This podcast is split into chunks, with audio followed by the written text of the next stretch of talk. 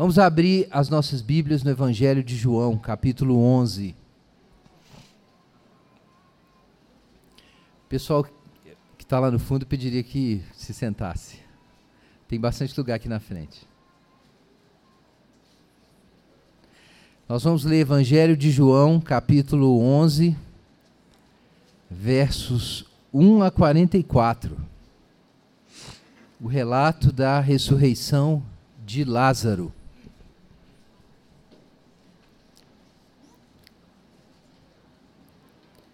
Evangelho de João,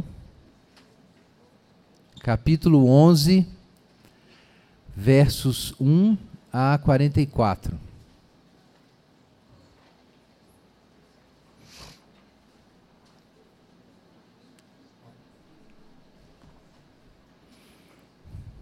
Vamos ouvir a palavra do Senhor.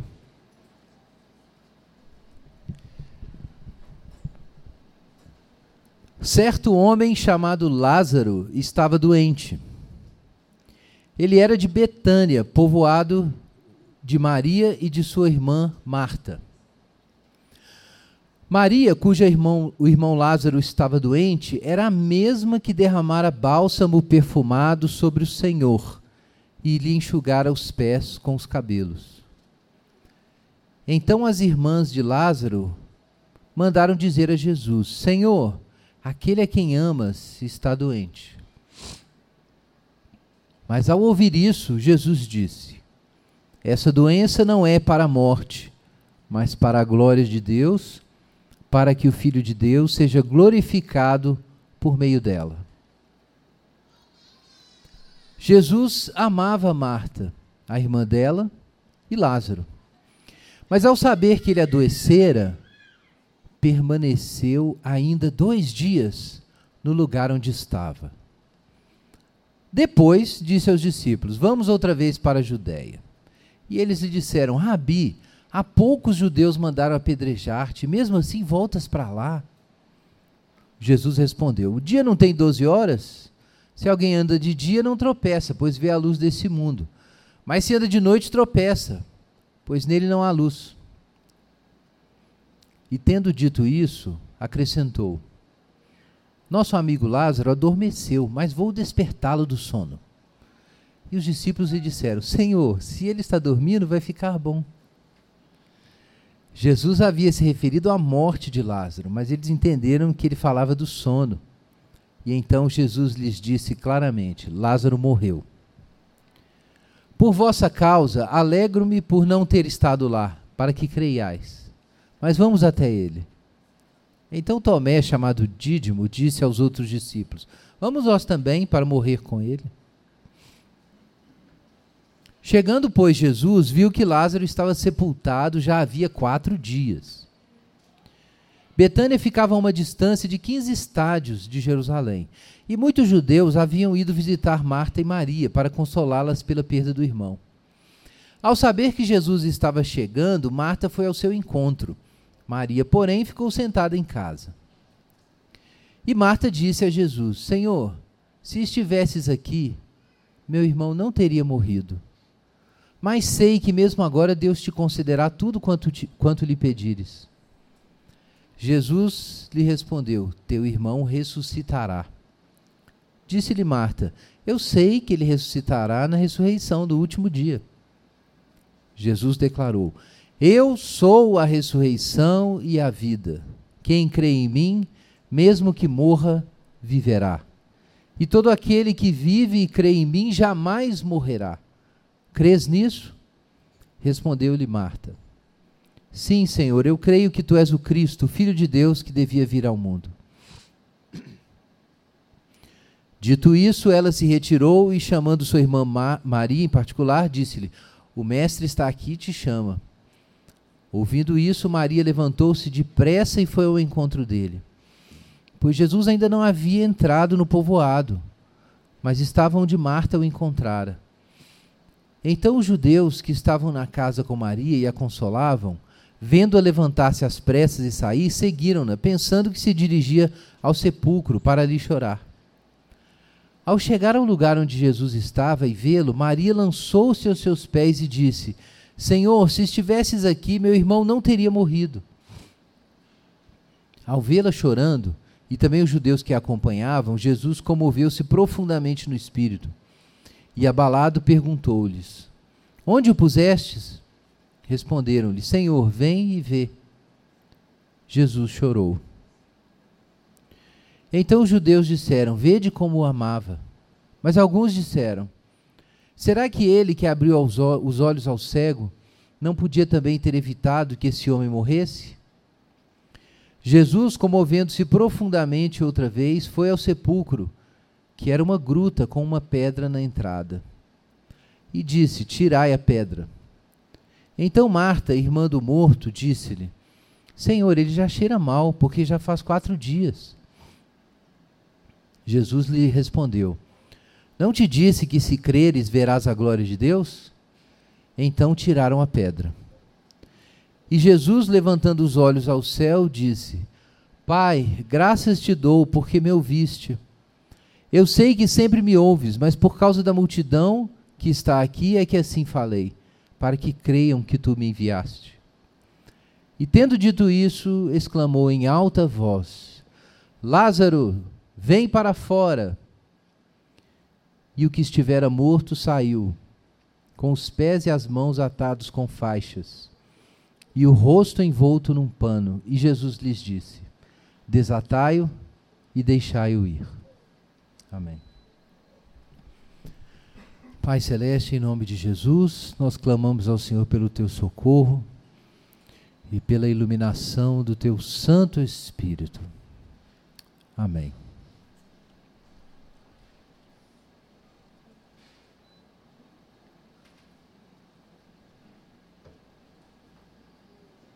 Tem uma água aqui, mas eu não sei se ela é de hoje. É esquisita. Irmãos, o tema que eu anunciei foi esse: Eu sou a ressurreição e a vida. São as palavras de Jesus. Quando ele tem essa conversa com Marta. Esse é um dos trechos realmente mais espetaculares do Evangelho de João. A história toda é chocante. E esse comando final de Jesus nos faz lembrar da palavra do próprio Deus, da palavra criadora de Deus o Pai, que traz à existência as coisas que não existem, faz aquilo que não é passar a ser. Então é claro que Jesus fez uma oração, mas Jesus também dá um comando. E de repente o túmulo está vazio. A ressurreição sempre é um tema que captura o nosso coração. Porque uma das raízes da escravidão humana, como está lá na carta aos Hebreus, é o medo da morte. Se você já leu a carta, o, perdão, o livro de Eclesiastes, não é uma carta. Se você já leu Eclesiastes, você deve se lembrar que o problema é a morte. O problema é que você vai morrer. O problema é que nós vamos perder a vitalidade, a saúde, as possibilidades a gente vai perder o corpo e você não vai, de uma vez que você perca o seu corpo, você não pode mais sentir, respirar, não pode mais sentir sabores, você não pode mais ver o mundo, você não ouve nada e você não toca mais ninguém. Então isso é muito desesperador. Essa é de hoje.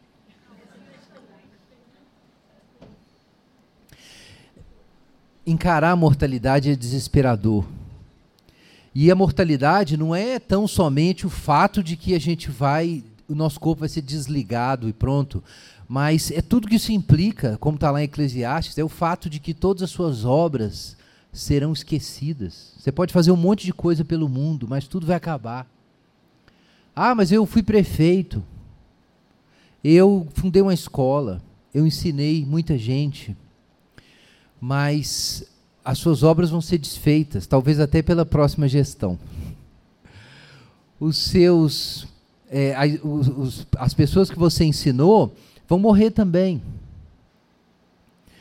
É, as instituições que você fundou, talvez você fundou uma escola, talvez você tenha plantado uma, uma igreja local, você tenha realizado alguma coisa, vai, vai acabar, essa escola vai acabar. Você fundou uma cidade, essa cidade vai desaparecer. Você escreveu um livro, ele vai ser esquecido.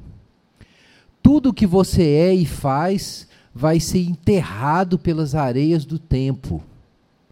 Até os seus filhos que você pensa que está deixando e te dão uma sensação de sobrevivência, é claro que as pessoas têm a sensação, mas em termos de ciência moderna, a gente sabe, isso é uma bobagem gigantesca. Na verdade, é, a, do ponto de vista estritamente biológico, a vida na Terra vai terminar e tudo que você fez vai dar em nada. E você precisa se lembrar disso todos os dias, senão você não se lembra porque você é crente.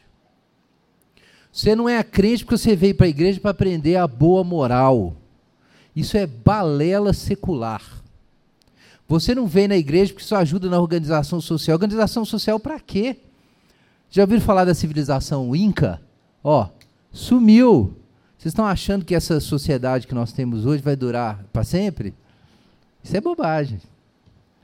Então, você não vai entender o que é ser cristão enquanto você não digerir esse fato de que você está, desculpa a expressão, meu irmão, com o pé na cova. E se você não entender isso, se você não entender isso, você ainda não começou a ser cristão. Você ainda está brincando aqui. Porque a questão nossa é de vida ou morte. Está lá em 1 Coríntios capítulo 15, muito claramente. O apóstolo Paulo nos diz: olha, se Jesus não ressuscitou, você está achando que eu estou jogando duro, se Jesus não ressuscitou, diz Paulo, é vã a nossa pregação e vã a nossa fé. Ele é muito claro. E nós ainda permanecemos em nossos pecados. E nós somos os mais infelizes de todos os homens. Mas eu estou dizendo isso tudo para que você tenha perspectiva. Nós somos cristãos porque Jesus disse: Eu sou a ressurreição e a vida. O que é que nós estamos fazendo aqui nesse domingo de manhã? Nós estamos atrás de uma coisa, da imortalidade. É isso que a gente quer aprender. Como ser imortal. É isso que nós queremos e o resto é conversa fiada. O que você aprendeu na faculdade aí sobre justiça social, perto disso, conversa fiada. O que você aprendeu sobre lucros, sobre como fazer a, sociedade desenvolver, sobre avanços na medicina, eh, conversa fiada. Tudo bem, eu, eu, eu estou sendo, é, digamos assim, hiperbólico.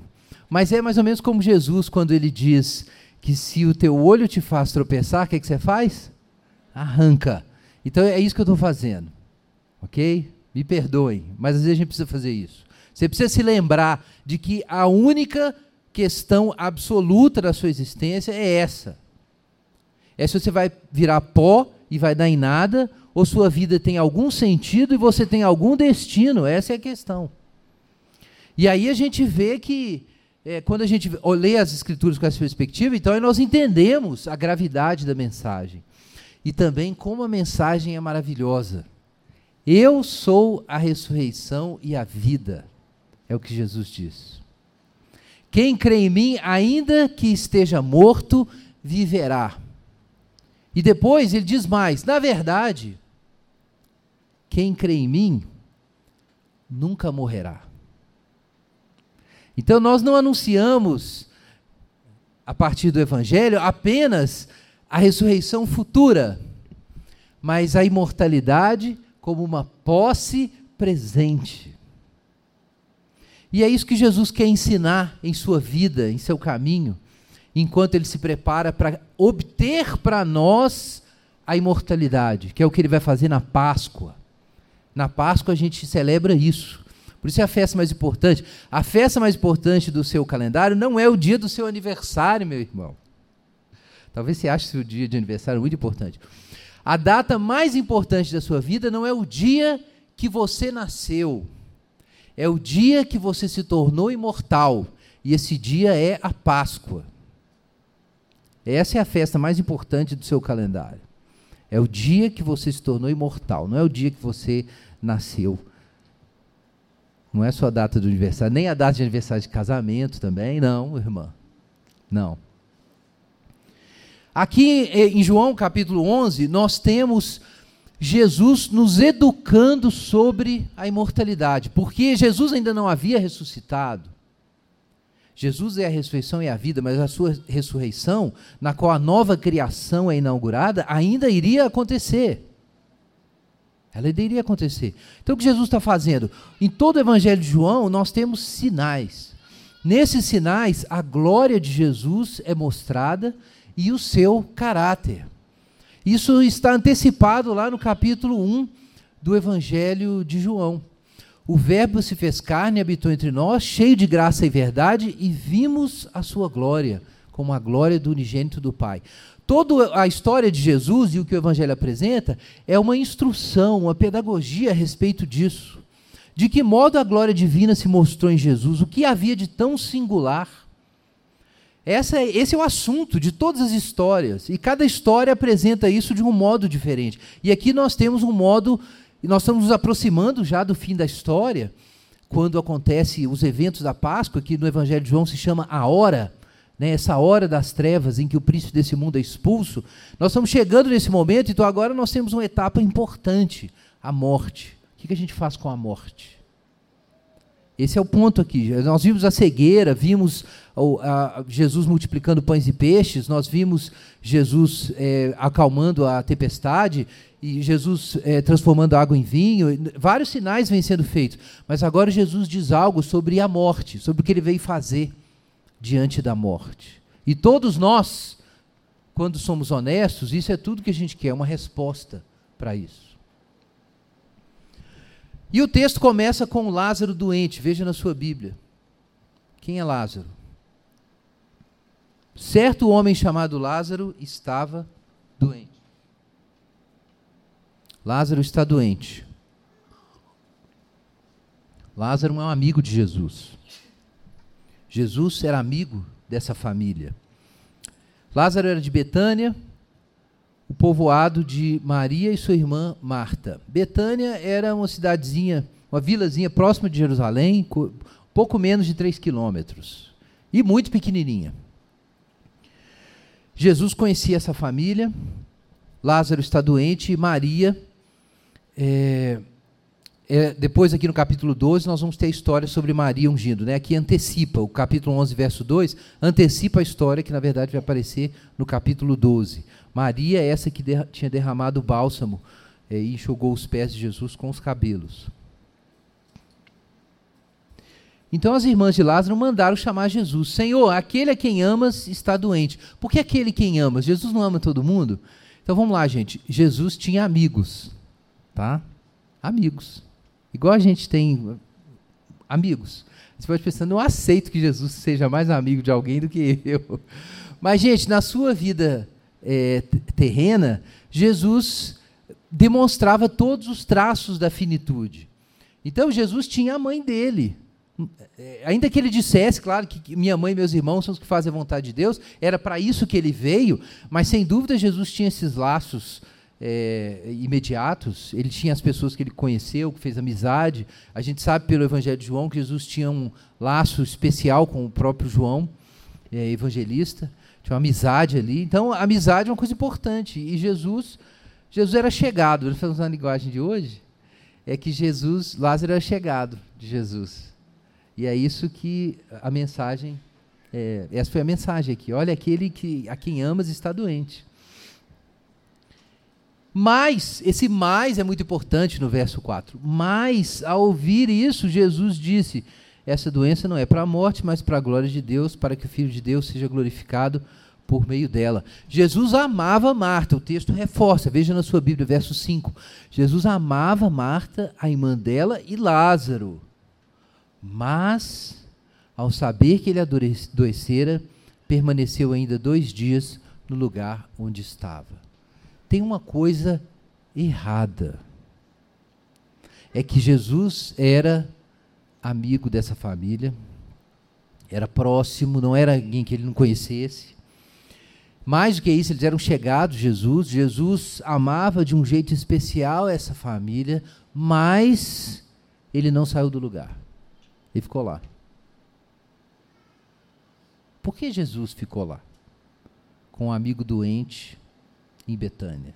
Por que Jesus não saiu e não fez alguma coisa? Jesus já deu uma pista logo do início. Ele disse que essa doença não é para a morte, mas para a glória de Deus e para que o Filho de Deus seja glorificado por meio dela. Não é para a morte. Bom, o que significa isso? Ah, então, sei lá, Lázaro vai ficar bom, talvez. Não é para a morte, é para a glória de Deus, então não vai acontecer nada.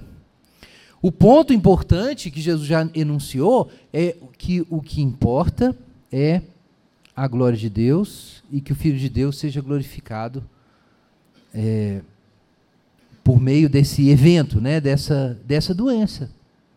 Essa doença é para a glória de Deus, essa doença é para a glória de Deus, para que o Filho de Deus seja glorificado por meio dela. Dá, dá para entender, se, dizer que não é para a morte, porque isso é disjuntivo, né? Não é para a morte, mas para a glória de Deus. Só que o que ele está dizendo que não é para a morte, mas para a glória de Deus, é uma doença. Isso é estranho. Ou não, a gente acabou de ler no capítulo 10 a história do cego de nascença, e a gente vê exatamente isso lá. Senhor, quem pecou? Ele ou seus pais para que nascesse cego? É a resposta de Jesus: nem ele, nem seus pais. Não foi por causa disso. Então, para quê? A razão é exatamente a mesma. Para que a glória de Deus se manifeste. Para que Deus seja glorificado. Então, aqui de novo a gente tem esse discurso. Para a glória de Deus. Para que o Filho de, de Deus seja glorificado por meio dessa doença. E aí, os versos 5 e 6 dizem isso para nós. Jesus amava essa família, mas ele não foi lá. Não foi. Ficou lá enrolando, sei lá, fazendo o quê. E não desceu para a Judéia, não desceu para Betânia. Isso é realmente estranho, mas o texto deixa claro, esse é postulado aqui, que Jesus ama essa família. Certamente isso mexeu com Jesus. Sabendo que a família estava sofrendo, ter deixado a família naquela situação e não ter feito nada imediatamente. Mas quando a gente lê o resto do texto, a gente descobre que havia outras coisas em jogo. Depois, quando passou o tempo ali, os dois dias ainda que no lugar onde ele estava, versículo 7, Jesus diz: Vamos outra vez para a Judéia. Aí a gente descobre que os discípulos não estavam nem um pouco afim de ir para a Judéia, e ele, pelo jeito eles não eram amigos, tão amigos assim, de Lázaro, Maria e Marta. Porque veja o que eles dizem no verso 8: Jesus, agorinha o povo lá na Judéia queria te apedrejar, a gente teve que rachar fora, o senhor quer voltar para lá? Jesus, pelo amor de Deus. Jesus, não. Não. A gente não quer voltar para a Judéia. O negócio lá está ruim para nós. E Jesus fala: Olha, eu sinto muito, o dia tem que ser aproveitado. Eu estou no dia, porque a, a hora das trevas é a noite, né? A gente encontra isso logo depois que Judas é, traz Jesus, nós temos esse versinho dizendo, e era noite, porque estava chegando esse momento das trevas. Então Jesus está dizendo, agora é dia, e a, gente vai ter que cair na vida, nós temos que trabalhar. Vamos embora. Os discípulos não queriam ir, não. Aí ele diz o seguinte: olha, para acalmar o pessoal, ele fala assim, gente, nosso amigo Lázaro adormeceu. E no, eu vou despertá-lo do sono. Esse texto é fantástico. Porque Jesus realmente tinha dito que essa doença não era para a morte, mas para que Deus fosse glorificado, né, e o Filho do Homem fosse glorificado por meio dela. E agora Jesus descreve isso não como morte, mas como sono. Para Jesus, Lázaro está dormindo e ele vai acordá-lo. Mas isso não tranquiliza nem um pouco os discípulos. Né? Olha o verso 12, é uma piada. Senhor, então ele vai sarar Jesus, não precisa ir para lá. Você já falou que ele está bem, deixa ele acordar. Ele não está tudo ótimo ele está só doente, né, dormindo, cansado, depois ele sara, fica bom, e a gente fica quieto aqui na Judéia, porque aqui é seguro. Os judeus querem nos apedrejar, não queremos ir lá não. Então você vê que os discípulos estavam assim, se agarrando, né? Igual um gato querendo fugir do banho. estavam se agarrando de todo jeito em uma forma de não ter que descer para a Judéia. Mas não é por isso que. Isso é interessante, porque poderia se alegar que Jesus não desceu para é, visitar Lázaro, porque as pessoas queriam apedrejá-lo, os judeus queriam apedrejá-lo, mas não foi por isso. Era simplesmente uma questão de timing. Olha que coisa curiosa. Jesus não podia ir cedo demais para pegar Lázaro vivo. Mas Jesus não ia ficar lá em, na Judéia, porque ele tinha que descer para. Eh, perdão, não ia ficar no norte, ele tinha que descer para eh, Judéia. Então, na verdade, o que Jesus vai fazer, está fazendo, é incompreensível, seja para os discípulos, seja para o povo em Betânia. Não dava para entender o que Jesus estava fazendo. Isso é típico, né? No Evangelho de João, nós que temos lido aqui toda semana o Evangelho de João, isso é típico. Jesus é incompreensível do ponto de vista da mente da carne. Você não pode chegar achando que Jesus vai ser e se comportar do jeito que você pensa que uma pessoa saudável, normal e de bom caráter se comportaria, né?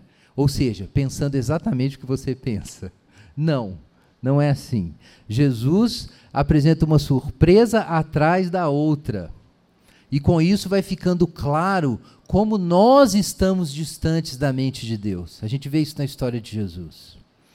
Então Jesus diz: olha, gente, ele tem que dizer claramente, mas Jesus não queria entregar o ouro logo.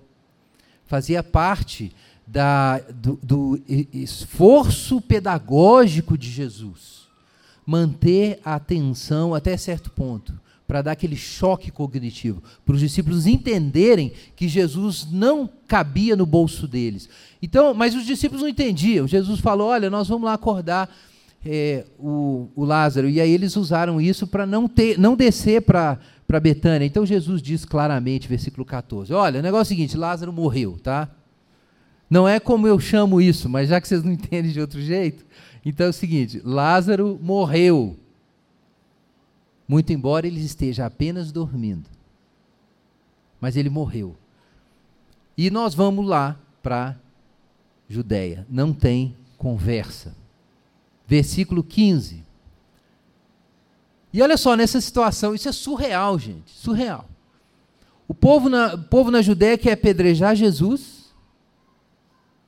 O amigo de Jesus, Lázaro, morreu, acabou de morrer, e Jesus fala assim: ó, nós vamos para a Judéia, e eu estou tão feliz. Eu estou tão feliz, é o que diz o versículo aí, ó, versículo 15. Eu estou feliz porque eu não estava lá para ver o meu amigo morrer doente.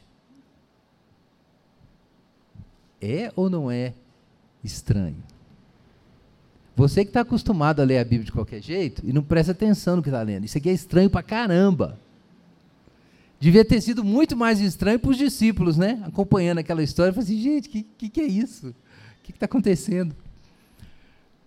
Então Jesus diz: Olha, estou muito feliz. Estou muito feliz porque eu não estava lá e o Lázaro morreu. Mas, na verdade, por que ele está feliz? Alegro-me por não ter estado lá, para que creiais. Pronto. Essa situação, essa história toda tem muitos momentos de tristeza.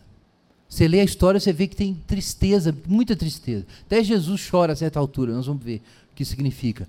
Mas, a certa altura, Jesus diz: Olha, com tudo isso que está acontecendo, vocês querem saber? Eu estou alegre eu estou alegre. A morte cercando Jesus de todos os lados, apedrejamento, um amigo morreu, como é que Jesus vai explicar que ele não estava lá? Doença. Os discípulos falam assim: ah, não, então nós vamos morrer também. Você viu? Tomé falou assim: beleza, Jesus. Então vamos, né? Vamos todo mundo morrer. Vamos embora. Lázaro morreu, agora é a nossa vez. Não é isso que o, o, o Dídimo fala no versículo 16? Geralmente se acredita que ele falou isso no momento de coragem, né? Vamos lá morrer com ele. Pode ser, ou não, pode ser uma ironia. Mas pelo menos o, o Tomé era obediente, né? Então ele foi esperneando, mas foi. Vamos lá, então é isso aí. O negócio é morrer, é todo mundo feliz. Né? Jesus não foi a tempo, o cara morreu, agora a gente morre também e tá branco. Mas como bom discípulo de Jesus, né, ele encheu um saco um pouquinho, mas foi, né? Porque tem gente que promete, promete, promete, promete e fica em casa, né? Tomé encheu o saco, esperneou, mas mexeu as perninhas e foi, seguiu Jesus. Amém? Ok, vamos seguir. Não sei se o povo aqui está querendo ir para Jerusalém, né?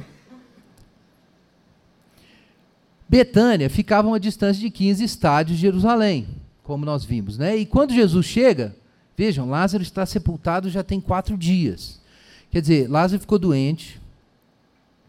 O, entre o aviso chegar e Jesus fazer a viagem, deu aí dois dias, e ele ainda esperou lá dois dias, então deu quatro dias, talvez enfim, talvez no, a história toda tenha dado sete ou cinco dias. O caso é que no final, Lázaro já tinha morrido havia quatro dias quando ele chega. Muitos judeus tinham ido visitar Marta e Maria para consolá-la pela perda do irmão. Vejam que era uma família com certa importância, porque afinal de contas, muitos judeus iam descer de Jerusalém para aquela vilazinha porque Lázaro morreu. Provavelmente era alguém que tinha alguma importância. Né? Era conhecido, era alguém conhecido. Senão a morte dele ia ser chorada só ali mesmo, talvez um outro parente em algum lugar, e não muitos judeus, a ponto da notícia ser levada, como a gente vê aqui, lá para o Sinédrio, não é o tema de hoje, os versos 45 diante, mas foi um, uma coisa muito notória essa, é, esse, esse, milagre de Jesus, né, ressuscitando Lázaro. Então, era, era alguém de, de provavelmente alguma influência. Marta, quando ouve que Jesus está chegando, vai ao encontro de Jesus, como era típico, né? Marta era mais agressiva, mais pragmática. Maria, o negócio dela era contemplação. Então ela continuou onde estava, não saiu de lá. Mas Marta correu lá e a primeira coisa que ela fala para Jesus. Olha, gente. Você viu aí na sua Bíblia, versículo 21? Marta disse a Jesus: Senhor, se estivesses aqui, meu irmão não teria morrido. Verdade. Se Jesus estivesse lá, Jesus podia ter curado Lázaro. Por isso, o mas que nós vimos lá no início do texto. Jesus amava Lázaro, amava Marta, amava Maria, mas ficou mais dois dias lá, não desceu para a Judéia. Continuou no lugar onde estava, é o que diz o capítulo 11, verso 6. No lugar onde Jesus estava, ele ficou. E isso foi notado isso foi lembrado. E essa foi a primeira oração de Marta quando vê Jesus: Senhor, por que o Senhor não veio? Se o Senhor tivesse vindo, Lázaro não teria morrido. Oportunidades perdidas, coisas que se acabam e dão errado e ninguém veio te ajudar, ninguém veio te socorrer. Você orou, lá do seu quarto e Deus não fez nada, não saiu do lugar. E aí, num belo dia, quando Deus se mostra para você, porque você está num momento de adoração e você percebe a presença de Deus de um modo especial, ou você está lendo a Bíblia, seja o que for, na hora de orar, você fala assim: Ô oh Deus, mas podia ter dado certo aquilo?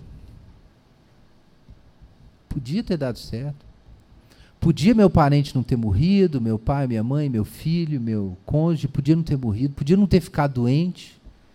Eu podia ter conseguido aquela vaga que eu queria de trabalho, tinha dado certo. Eu podia não ter ficado na, na casa daquela pessoa naquele dia, e aí aconteceu com tantas mulheres e eu fui abusada quando eu era criança. Por que, que ninguém pensou que eu não devia ter ficado lá? E tem tanta coisa que podia não ter acontecido se Jesus tivesse saído do lugar. Por que ele não saiu? É muito bonito a gente ler no final. Lázaro sai para fora, mas teve um monte de coisa que aconteceu antes aqui. O assunto todo do texto é esse. A ressurreição é o final da história, que explica um monte de coisa. Mas e o meio da história? O meio da história é um problema o problema é porque Jesus não foi para Betânia. Esse é o problema. Porque ele não foi. Ele não foi. Mas Marta não perdeu a fé. Veja aí na sua Bíblia. Senhor, se estivesse aqui, meu irmão não teria morrido, mas sei que mesmo agora Deus te concederá tudo quanto lhe pedires. É, Marta não perdeu a fé em Jesus. Jesus ainda é Jesus. Ela olha para Jesus e fala: Não, mas não tenho para onde ir, eu não sei por que isso aconteceu. Podia ter sido diferente, na minha opinião, mas seja o que for que tenha acontecido, Jesus tem as palavras de Deus. Jesus tem acesso ao Pai. O que Jesus pede acontece. Então, eu não sei. Não sei o que está acontecendo. Mas Jesus pode tudo. Então, a fé dela na pessoa de Jesus ainda está presente. Mas a gente percebe que a fé ela é incipiente, frágil. É, Jesus diz para ela, no, no, que foi é, chamado pelo Donald Carson de obra-prima da ambiguidade. É essa frase de Jesus no verso 23. Marta, veja na sua Bíblia, Marta, o seu irmão vai ressuscitar. O seu irmão vai ressuscitar. Não dava para entender isso. É claro que vai ressuscitar, todo judeu sabe que a gente vai ressuscitar. Então a Marta já imediatamente respondeu, versículo 24: Claro, Jesus, eu sei que no último dia a gente vai ressuscitar. É, Lázaro vai ressuscitar no, no último dia. É, eu sei disso. É, eu lembro quando a gente estava no processo de buscar meios para abrir o Ministério Labri no Brasil, né? Esse Ministério do Schaefer e tal, que a gente tem um, um, dos branches é aqui. Mas na época, no início, quando esse assunto estava sendo ventilado, eu lembro que Rodolfo contou essa história, que ele ele entrou em contato com o Andrew Fellows, que era o diretor internacional na época, e perguntou, André, ele já tinha visitado o Labri e tal, ele, na Inglaterra, então ele perguntou, André, é possível um Labri é, no Brasil? Você acha que rola? Aí disse que o André respondeu assim, cara, para Deus tudo é possível. Pensa no balde de água fria, né? Claro, claro que para Deus é tudo é possível. Já que para Deus tudo é possível, é, eu posso eu posso é, nunca mais ficar doente, eu posso ganhar na, na loteria, é, eu posso conseguir a melhor vaga de emprego do, do, mundo e assim por diante. Tudo pode acontecer, né? Só que não. Então, tipo assim, tá, é, no último dia vai ressuscitar, só que, né? Amém. Só que hoje a gente está aqui na miséria. Né? Então, é, ela não estou dizendo que ela foi irônica, não tem nada de irônico aqui, mas é que ela foi, tipo assim, ela raciocinou pela ortodoxia. É claro, é claro, Jesus, eu sei que tem a ressurreição depois. Mas eu queria meu irmão Lázaro aqui agora. Eu não queria a ressurreição depois. Quer dizer, eu, não é o meu ponto aqui. Eu queria Lázaro agora. Então Jesus chama a atenção de Marta para ele. Veja na sua Bíblia. Jesus declarou: Marta, não, nesse momento não importa a ortodoxia. A questão não é o princípio geral escatológico de que todos ressuscitarão no fim. O que importa sou eu, versículo 25. Eu sou a ressurreição e a vida. Quem crê em mim, mesmo que morra, viverá. Não se trata da doutrina da ressurreição dos mortos, se trata de quem está diante de você. Você vê nessa situação o fim, a ausência, a tragédia, o desastre, nada aconteceu. Você não pode parar de olhar para mim, porque eu sou a ressurreição e a vida. E essa era a questão. Era de que forma Jesus é visto naquela situação de trevas. Todo mundo está consciente nessa história da morte, muito embora a ressurreição estivesse no meio deles. Mas o que eles pensavam é isso. A morte chegou. Quando a morte chegou, não tem mais jeito. Quando a morte chegou, até a luz de Jesus se apaga. Não há o que fazer. Jesus podia ter estado aqui antes para curar Lázaro, mas a morte chegou e para a morte não existe resposta.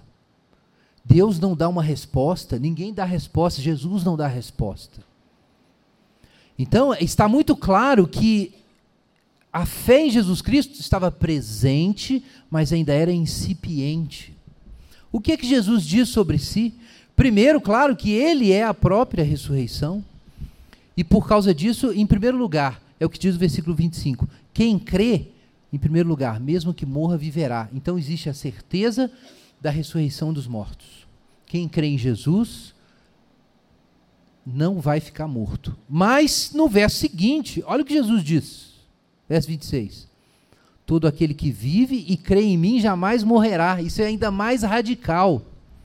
Não apenas quem crê em Jesus participará da ressurreição, mas quem crê em Jesus já é imortal desde já, desde agora.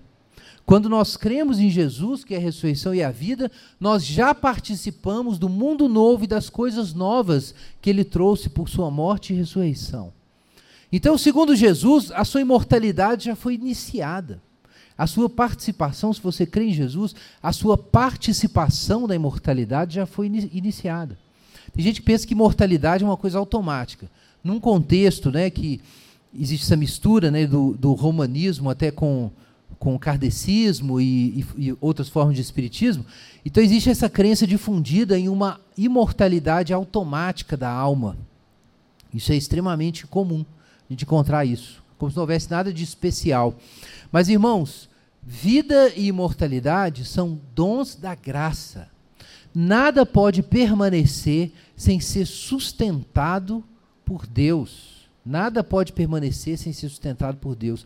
E nós só nos tornamos imortais na medida em que nós participamos das realidades imortais. Ora, as realidades imortais são a pessoa de Jesus e o seu caráter.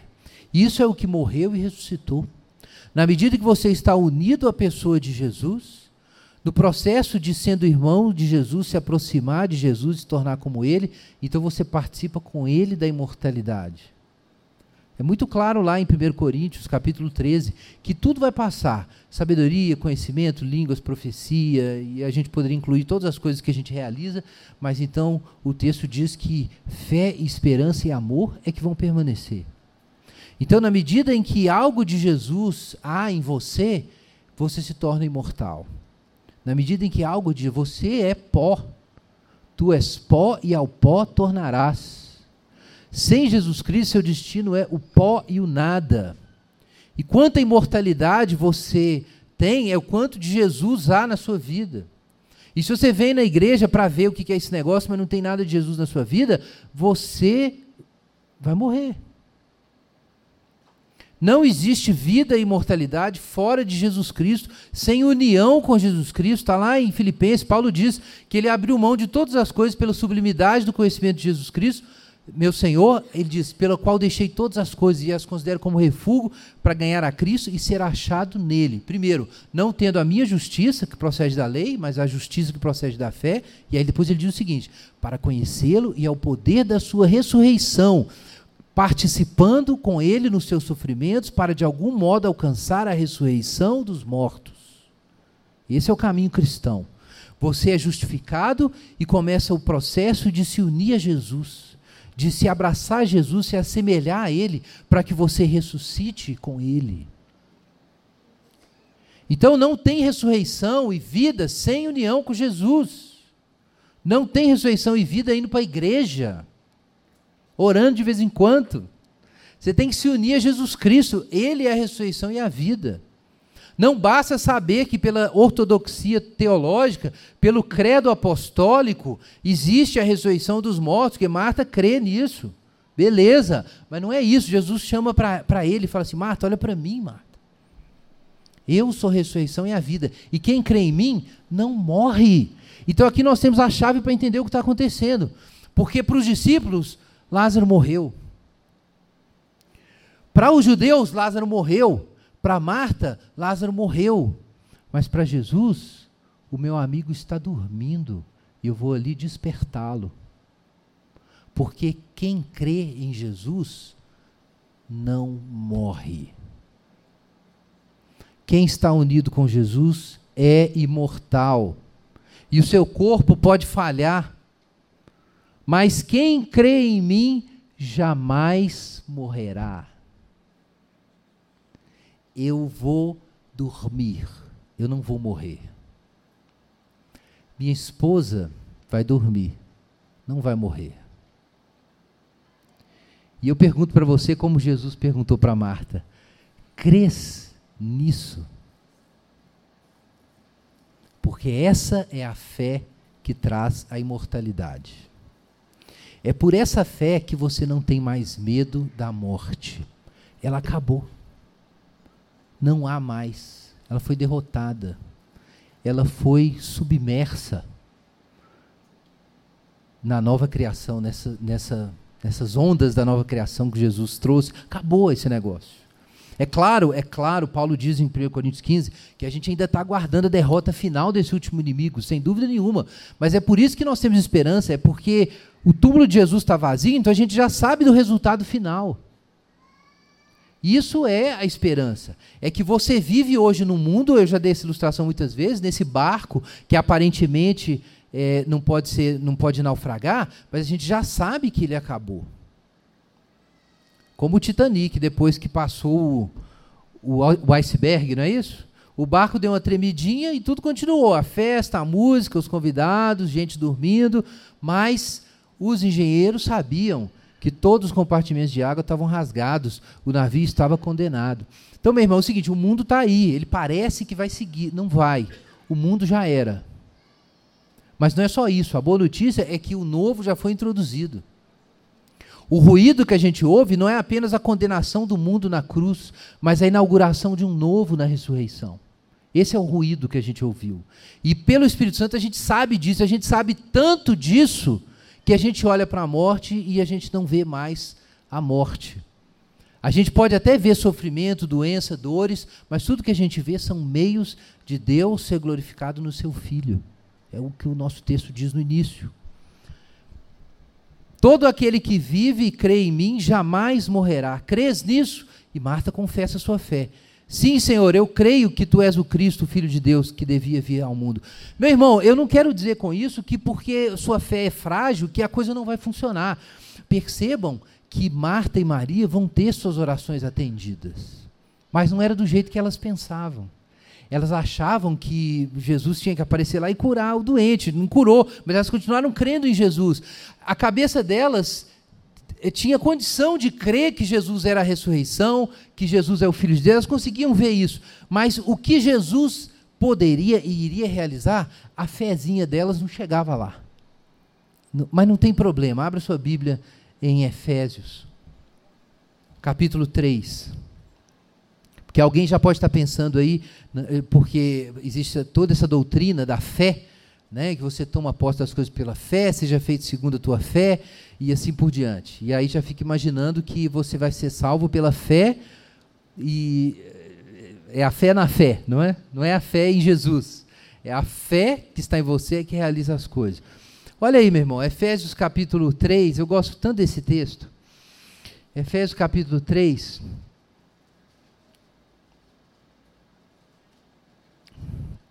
versículo 20. Depois que Paulo ora para os efésios terem a compreensão do mistério que ele está anunciando, compreensão do amor de Deus em Jesus Cristo, olha o que ele diz no verso 20: Aquele que é poderoso para fazer bem todas as coisas, muito além do que pedimos ou pensamos, pelo poder que age em nós a Ele seja a glória na igreja em Cristo Jesus por todas as gerações, para todo sempre. Algumas versões antigas, onde nós temos aqui muito além, trazem infinitamente mais. Daí veio até o cântico né, que o Azaf Borba compôs. Irmãos, esse texto é fantástico.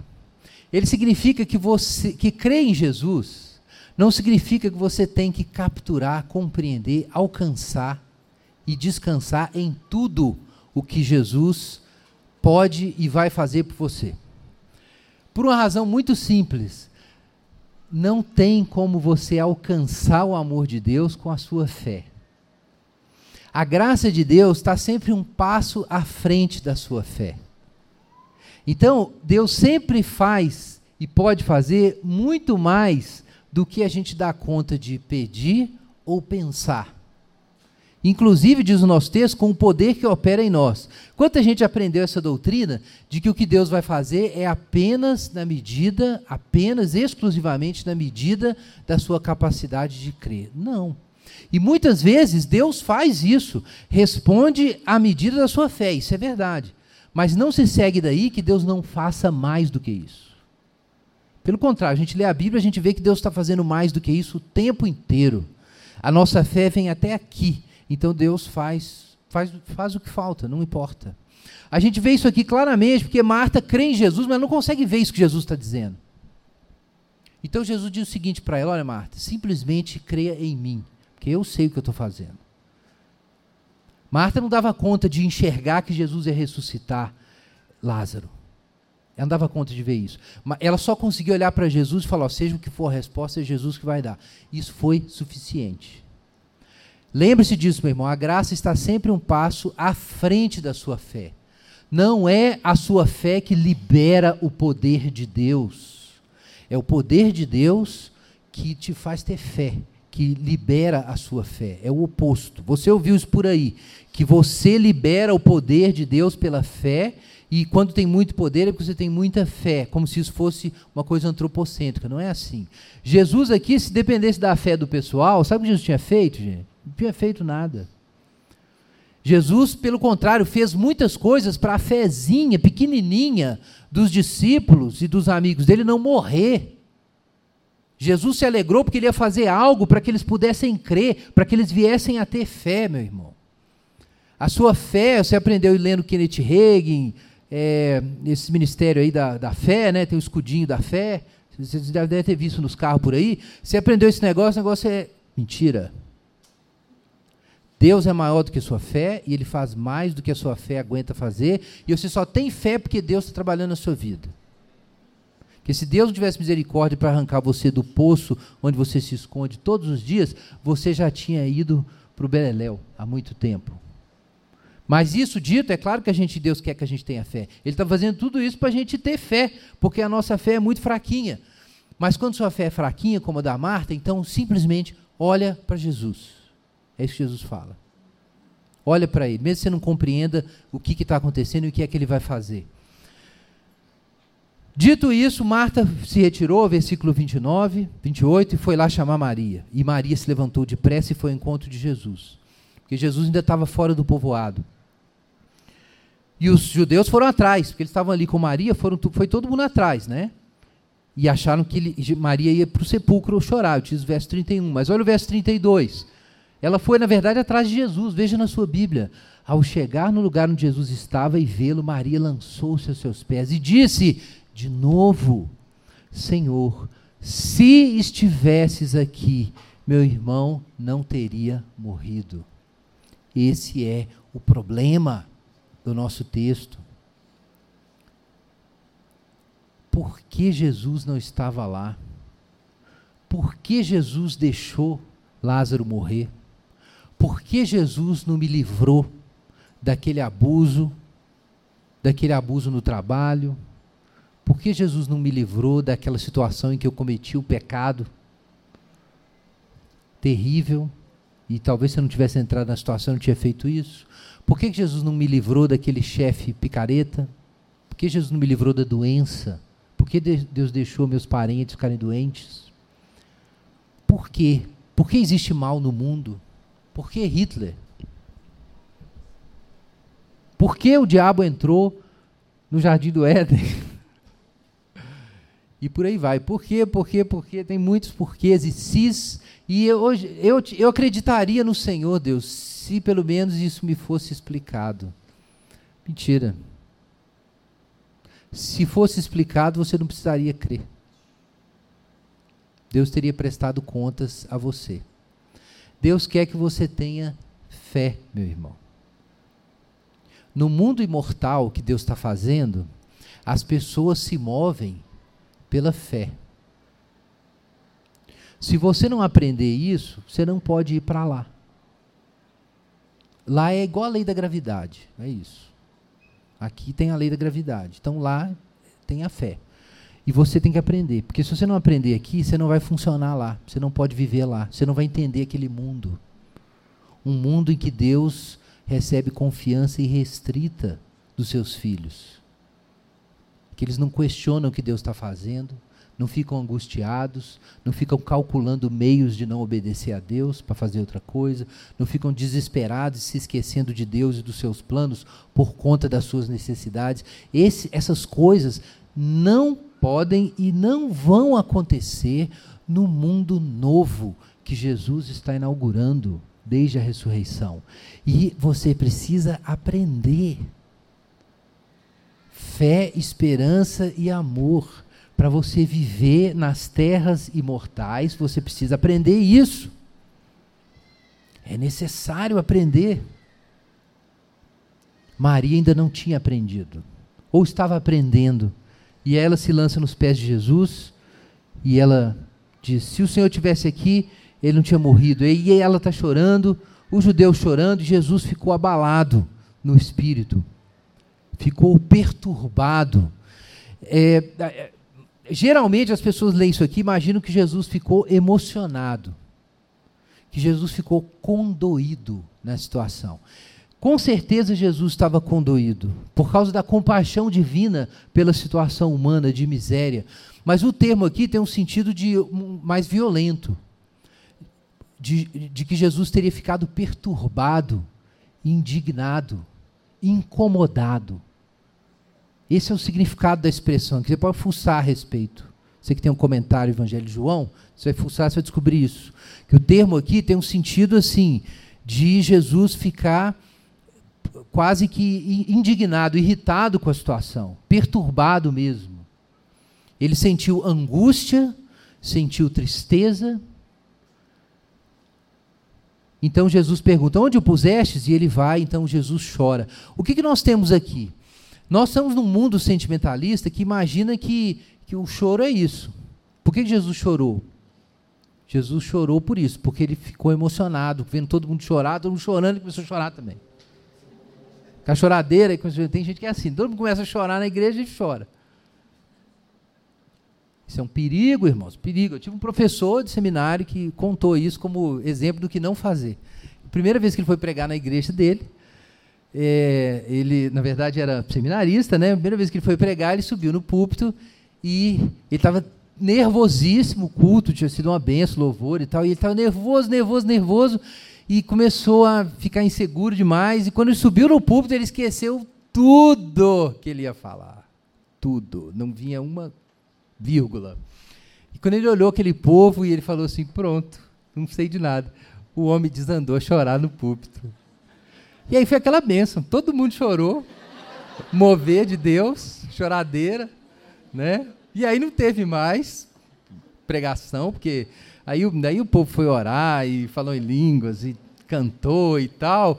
E aí foi, foi o, quando o seminarista foi para o púlpito, foi o mais abençoado, o culto mais abençoado do ano né? Porque todo mundo chorou.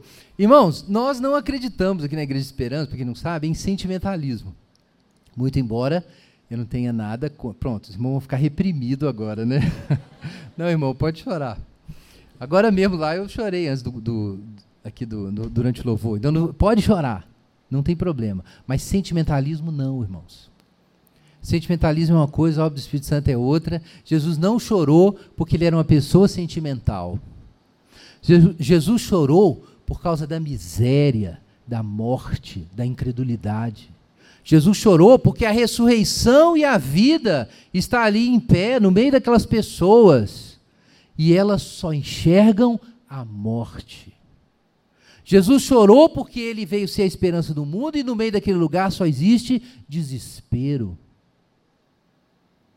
a Maria disse: se o Senhor tivesse aqui, isso não tinha acontecido, desesperada todo mundo desesperado. O que, que é isso? É o vazio, é o nada, é o buraco sem fundo do cinismo, da incredulidade. Acabou tudo, Jesus. Que pena, o Senhor chegou, mas agora já era, Jesus. Agora já era. Não tem saída mais, e todo mundo chorando. Já foi enterro assim? Que ninguém tem fé? É isso. Desespero, desespero. É a perda absoluta, é o vazio. É o buraco sem fundo. Então Jesus chega naquele lugar e ele se comove. Mas se comove nesse sentido, ele fica indignado. Esse é o sentido. Jesus está indignado. Com certeza Jesus está muito triste por ver a situação dos homens, por ver o seu pecado. Aqueles judeus ali que há pouco queriam apedrejar Jesus e agora estão ali chorando com Maria, aquela cena. E daqui a pouco eles voltam lá para falar sobre isso com os sacerdotes, eles decidem que vão matar Jesus. E todo mundo chorando, entendeu? Emocionado. Então Jesus, no meio daquela situação ali, o que ele vê? As trevas do homem. Mas ele sabe que existem discípulos ali e ele está alegre por isso. A gente sabe que existe uma razão para Jesus estar alegre. Ah, é porque Lázaro não estará morto. É porque Marta e Maria vão ser consolados. Não. Não é por isso que Jesus estava alegre. Jesus não estava alegre porque Marta ia ficar feliz, Maria ia ficar feliz, porque Lázaro ia ficar feliz. Não era por nada disso. Jesus estava feliz porque eles iam crer. Isso está aqui no capítulo 11, versículo 15. Por vossa causa, alegro-me por não ter estado lá, para que creiais. Eu já disse isso tantas vezes, meus irmãos. Veja, Jesus não veio ao mundo, em primeiro lugar, para te fazer feliz, para te dar bem-estar, para resolver os seus problemas, e Ele resolve, como nós temos aqui. Mas não é para isso que Jesus veio, meu irmão. Jesus veio ao mundo para tornar você semelhante a Ele. E quando você é semelhante a Jesus, a morte e a doença não importam. O que importa é a fé. Lázaro ressuscitando ou não ressuscitando, Lázaro morrendo ou não morrendo, Lázaro ficando doente ou não ficando doente, a questão não é essa. A questão é se nós vamos crer em Deus até o fim, como Abraão fez, o pai da fé. Essa é a questão, porque Deus quer nos dar a ressurreição e a imortalidade. Mas Deus precisa nos tornar imortais. Jesus está transformando os seus discípulos em pessoas imortais. Eles querem que Lázaro saia do túmulo, eles gostariam que Lázaro nunca entrasse no túmulo, mas Jesus quer que essas pessoas sejam imortais. E para isso elas têm que ter fé. E se elas tiverem fé, Jesus está alegre. E quando Jesus vê o desespero, Jesus fica triste. Isso entristece Jesus. O desespero, a descrença é aquele que acredita quando o diabo vem e fala: Olha, Jó só te segue porque está tudo dando certo. Essa é a mente da incredulidade. A mente da fé diz o seguinte: que o meu redentor vive. E ele vai se levantar sobre a terra e em minha carne verei a Deus. E isso é o que importa. Então, os, os judeus veem Jesus chorando, versículo 36. Uns falam: Olha como o amava. Não estavam entendendo o que estava acontecendo. Acharam que Jesus estava chorando porque, ah, perdi meu amigo. Como assim? Jesus já tinha falado que ia ressuscitar Lázaro? Irmãos, irmãos, Jesus já tinha dito no começo do capítulo 11 que ele ia ressuscitar Lázaro. Como que Jesus ia estar chorando porque perdeu um amigo? Não é. Jesus não perdeu. O meu amigo Lázaro está dormindo e eu vou lá despertá-lo. Jesus não estava chorando por isso. Jesus não estava emocionado. Ele não estava sofrendo a perda. Ele está a ponto de arrancar o sujeito do túmulo. Não é por isso que ele está chorando. E alguns ainda, o verso 36 são as pessoas piedosas que não entenderam nada.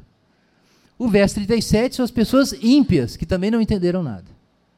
Alguns disseram: será que ele que abriu os olhos ao cego não podia ter evitado que esse homem morresse? Estão vendo aqui o problema? O problema da incredulidade.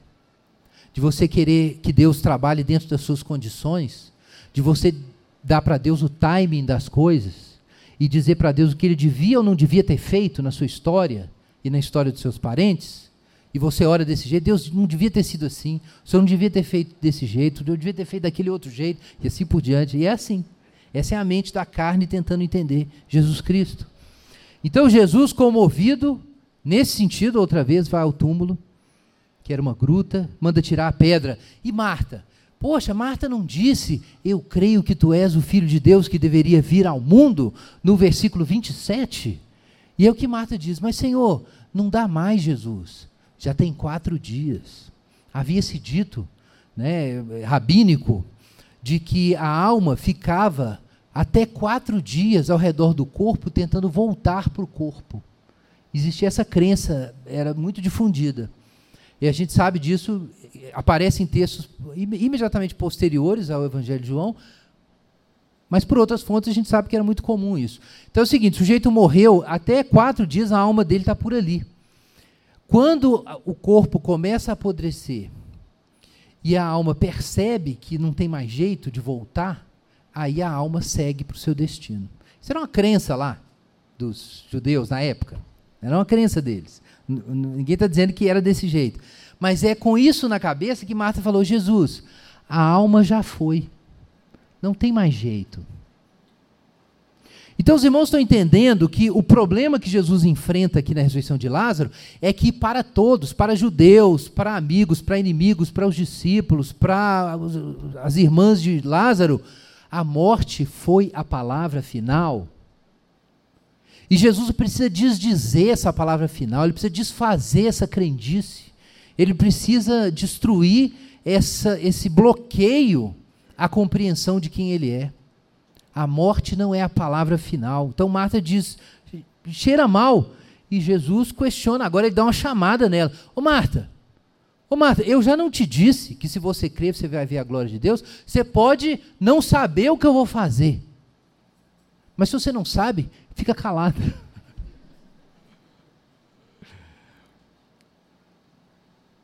Então, na fé, talvez a gente não consiga alcançar o que Jesus está fazendo, e frequentemente a gente não consegue alcançar. Mas se você não consegue alcançar, meu irmão, não diga o contrário.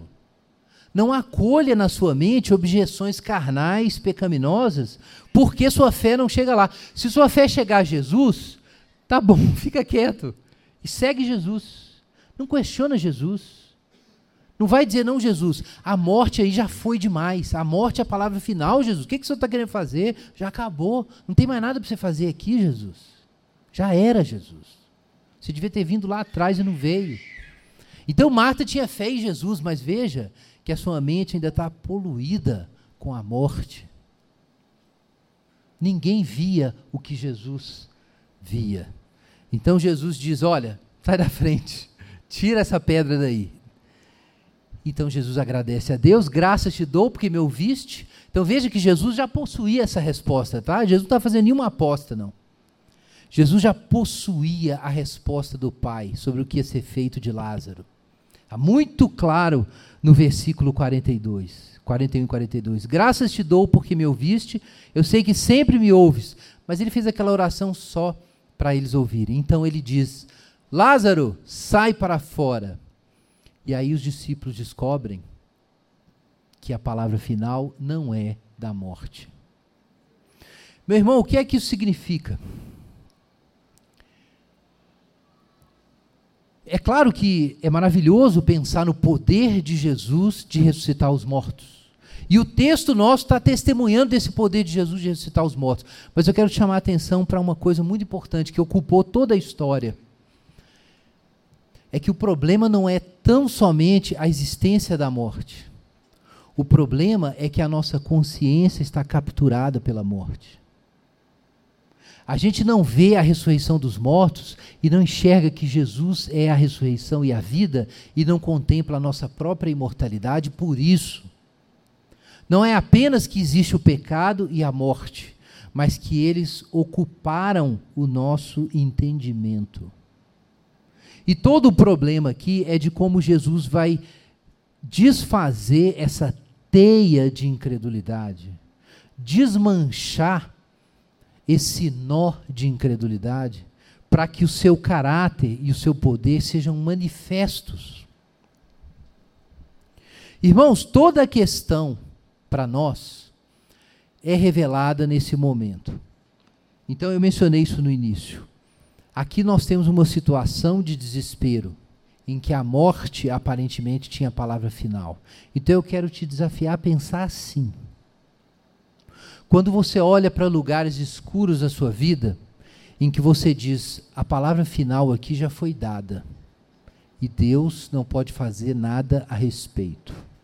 Meu irmão, talvez Deus não tenha feito nada a respeito porque Ele está fazendo algo a respeito mas não é o que você pensa.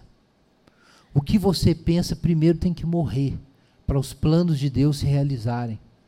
Qual é o plano de Deus? O plano de Deus, em primeiro lugar, é que você creia. É que nesse momento de trevas, você seja capaz de enxergar a luz. Ninguém estava vendo a luz, mas a luz estava ali. Existia a morte, mas a vida estava presente.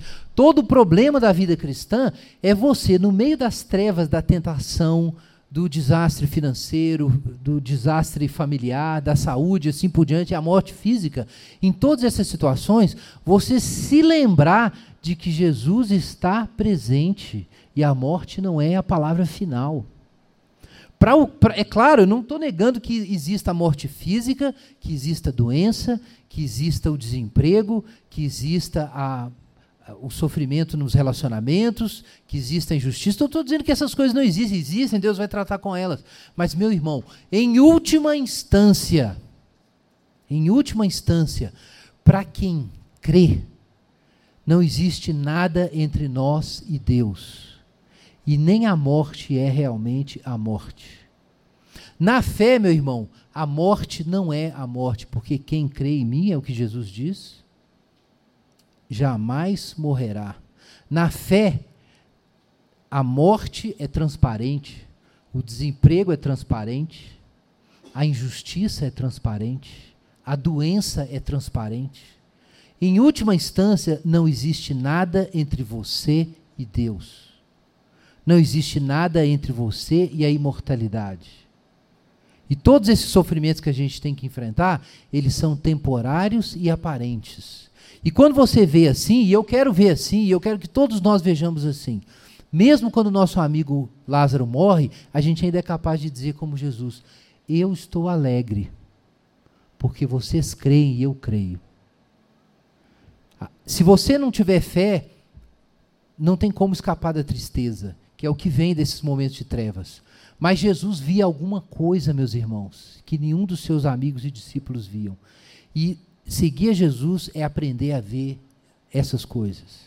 Aprender a ver que Deus está presente e que a imortalidade é acessível. Vamos orar.